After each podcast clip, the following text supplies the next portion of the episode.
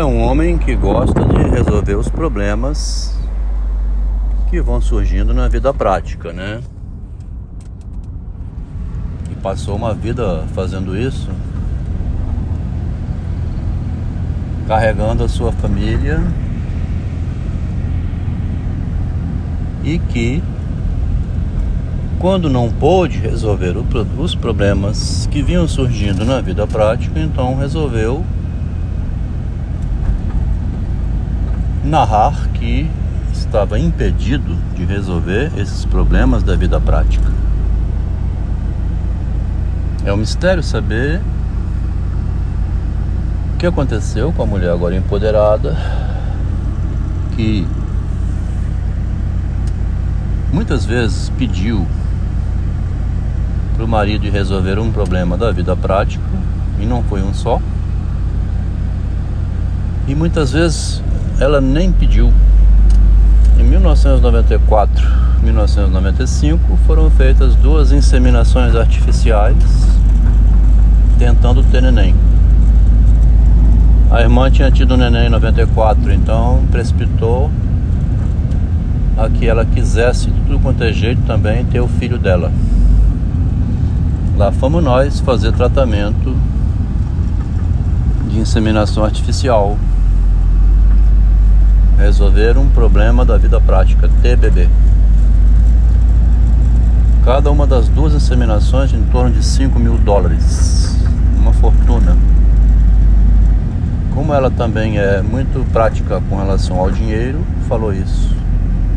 Nós estamos gastando dinheiro suficiente quase que para formar uma criança. Exagerou, mas falou assim. Educar, né? Educar uma criança. Bom, o marido pegou a mulher, estava numa depressão desgraçada porque não conseguia engravidar aos 38 anos e foi viajar para o sul do país, foi para o hotel Laje de Pedras. No hotel Laje de Pedras, encontrou um amigo brasileiro de São Paulo, Oswaldo Guitarraro aqui, era colega de estudo em Tóquio e tinha casado lá em Tóquio. Teve mais de um casamento. Oswaldo Kitahara. No caminho paramos em Curitiba, onde encontramos, fomos visitar o amigo Paulo Abate, cuja esposa Claudete tinha contato com gente que adotava bebês. E foi motivando a esposa, por que, que você então não adota? Então é preciso vir a palavra de fora, né? a palavra do outro, aquela que autoriza e anima, porque uma fala vinda de fora é um reconhecimento social. Ela me vê como uma mulher que tem um filho adotivo. Então não é feio para mim mesmo se alguém já me autoriza, né, me vê assim. Olha só o valor do outro social, né? Você que publicou aquele livro foi Entendeu? E essa obra aqui, você que fez? Foi eu que fiz. Então, se o outro social vê e não mandou, rapaz, tira logo isso, tira. O que aconteceu? para com isso, faz isso não, vão falar de você, né? Tem uma, uma criança adotiva, o que, é que vão dizer de você? Então, se tiver do lado negativo, o não, né? Fizemos um textinho chamado sim e o não. O sim é ficar bom, assim, adota um neném, adota uma criança, resolve esse problema, né? O não é credo, adotar uma criança, filho de quem? Você não sabe quem é o pai, a procedência, não sabe quem é a mãe. Ah, tenta mais um pouco, vai ao Rio de Janeiro, vai aos Estados Unidos. Então, o marido é aquele que, junto com a esposa, viabiliza os desejos dela. Não tinha negativo, tinha o positivo, tinha o apoio. Quando ela foi demitida, ela disse: não me criticou, me apoiou 100% a meu favor. A mulher quer o 100% a favor dela, né? O externo autoriza. É sim, pode. E ela vai. Então, esse raciocínio nós estamos ampliando, né? Porque o, o, sim e o não é um textinho lá do Machado de Assis, da Semana Ilustrada. O sim é tudo assim para a mulher, né? Tudo tem que ser lindo e belo. Então, adotar um bebê, que pode ser feio, mas se for lindo e belo, então é bonito.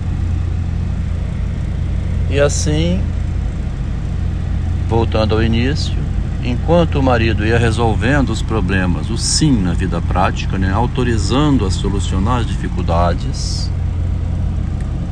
Agora, mais na frente, quando a própria esposa empoderada disse: Esse menino, né, não quero saber dele aqui, mas ele vai ficar autista, não sai do colo da mãe, eu não quero saber dele aqui. E outra coisa: andador é proibido. Mas o Brasil fabrica andador, o Imetro autoriza, olha aqui. Eu não quero saber do meu neto em andador. No Canadá é proibido andador. Mas por que que não pode trazer o neto aqui para casa? Porque é época de Covid. Mas um, você pode ficar no quarto, né? Fica no, tá tudo fechado, as pracinhas, os parquinhos, não tem creche, o bebê não sai do colo da mãe. Adelma, estou dizendo, aqui em casa eu não quero. Eu já cuidei de três meninos, eles cuidam do neto, do filho deles. O marido, que sempre resolveu os problemas da vida prática, tentando resolver problemas que estavam surgindo na vida prática dentro da família, e a esposa agora é proibindo, dificultando, desautorizando.